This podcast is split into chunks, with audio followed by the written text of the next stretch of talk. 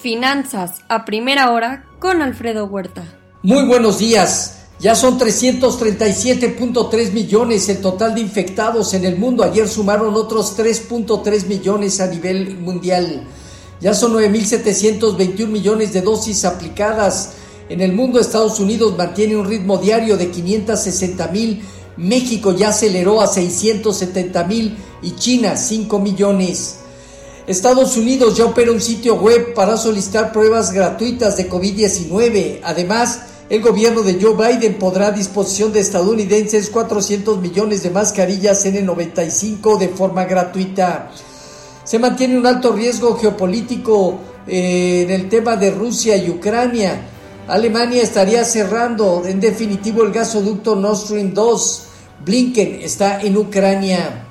La moción de censura gana puntos contra Boris Johnson en Reino Unido. Hay una fuerte presión de su propio partido conservador para que dimita. El bono al alemán a 10 años está operando ya a niveles de cero, ligeramente arriba, después, por primera vez en 32 meses. Una combinación entre alta inflación y respuesta eh, decisiva de la Fed, problemas con cadenas de suministro expansión acelerada de Omicron afecta el entorno y expectativas del PIB 2022 y los inversionistas mantienen muchas incógnitas. Por eso se dieron ajustes de mercados ante precios al alza en el rendimiento de bonos del Tesoro, a medida de que el mercado estima cuatro posibles alzas en tasa de interés por parte de la Fed. Hoy, el bono a 10 años opera en alrededor de 1,88, 1,89 de 1 a 2 puntos base arriba.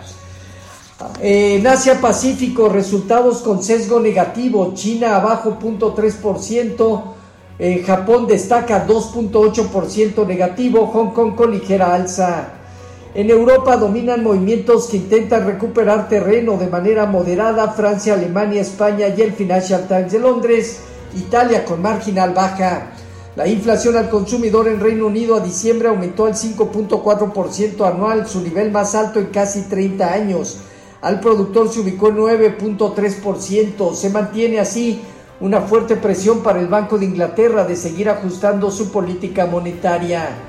En divisas hoy, un índice dólar negativo 0.2%, el euro en 1.134 cerca del 0.2% arriba y la libra un 0.3% positivo. En cuanto a materias primas, hoy el petróleo avanza 1%, el WTI en 85.7 dólares, su nivel más alto en 7 años. En metales, el oro en 1.818 dólares avanza 0.3%, la plata 1.4% arriba y destaca el cobre cerca de 1.7%. Ayer se dieron cierres negativos de las bolsas en Estados Unidos, siendo únicamente el sector de energía el que terminó con ligera alza. Sector tecnológico, financiero y de consumo discrecional los más afectados, además por reportes corporativos. El dólar ganó terreno y la curva de rendimientos de bonos del Tesoro se presionaron al alza. Estados Unidos examina una unidad de la nube de Alibaba por riesgos de seguridad nacional. Microsoft comprará Activision por 68.700 millones de dólares en efectivo. Activision es una franquicia de juegos populares. Hoy estará reportando Bank of America, Morgan Stanley, Procter Gamble, US Bancorp, United Health, Alcoa por la tarde y United Airlines también por la tarde. El Dow Jones se inicia de esta forma eh, la sesión en 35.368 unidades, dejando en 36.800 puntos una fuerte resistencia y a la baja su móvil de 200 días en 34.910 unidades. El Nasdaq, 14.506 eh, unidades, tiene desde luego eh, condiciones de debilidad. Se llevó a la baja el móvil de 200 días en 14.730 puntos. El Standard Poor's en 4.577 unidades terminó 1.8% abajo. El rendimiento del bono a 10 años aumentó 8 puntos base, se colocó en 1.87%. Hoy, el informativo de los eh, bonos del Tesoro siguen operando alrededor de 1.87, 1.88 en estos momentos, perdón, ahí.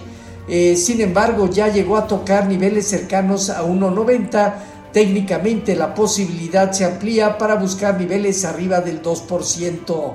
En cuanto a nuestros eh, mercados, eh, tipo de cambio se ubicó en 20.41 a la venta, 0.6% de eh, depreciación. Bajo las condiciones actuales parece que el mercado fortalece zona de soporte alrededor de 20.30 a 20.25 y en la parte superior arriba de 20.45 buscaría de 20.65 a 20.75 tasa riesgo eh, perdón tasa riesgo país de México en 216 puntos. El fondeo diario papel ornamental en 5.48 y bancario en 5.58 eh, la TIE a 28 días eh, se colocó en niveles de 5.72 en cuanto en cuanto al índice de precios y cotizaciones terminó abajo 1.4% en 53.232 unidades, con una operatividad marginalmente abajo del promedio diario. El principal indicador tiene en los 56.000 puntos un objetivo de alza que le costará trabajo superar en la parte baja 52.000 unidades. En cuanto a la tasa eh, riesgo, ya repetimos 216 puntos. El IMEF reduce expectativas de crecimiento del PIB de México al 2.7% en este 2022 y espera que las tasas de interés por Banjico cierren el año en 6,5% anual y la inflación se ubique en 4.3%. Posible estancamiento en diciembre en la economía mexicana de acuerdo a algunos analistas tras el dato oportuno de actividad económica del INEGI que cayó 0.5%. Hoy el MIC hipotecario, inicio y permiso de construcción de vivienda diciembre, reservas semanales de crudo por parte de la API. En México no hay información económica relevante. Los eh, futuros se mantienen hasta ahora positivos entre 0.1 y 0.3%, Dow Jones, Standard Poor's y Nasdaq. Tipo de cambio 20.33 a la venta, 6 centavos de apreciación, el 0.3%. Así, finanzas a primera hora con lo más relevante hasta el momento.